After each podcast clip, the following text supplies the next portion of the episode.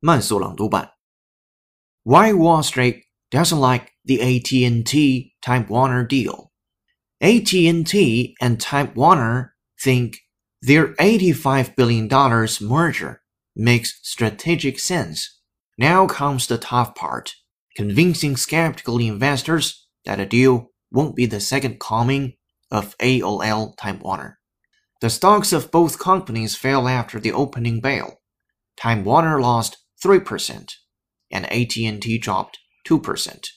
AT&T CEO Randall Stephenson and Time Warner Chief Executive Jeff Bewkes addressed analysts and investors on a conference call Monday morning. We are convinced this combination of Time Warner and AT&T is a perfect match for both companies, Stephenson said during the call. From CNN Money.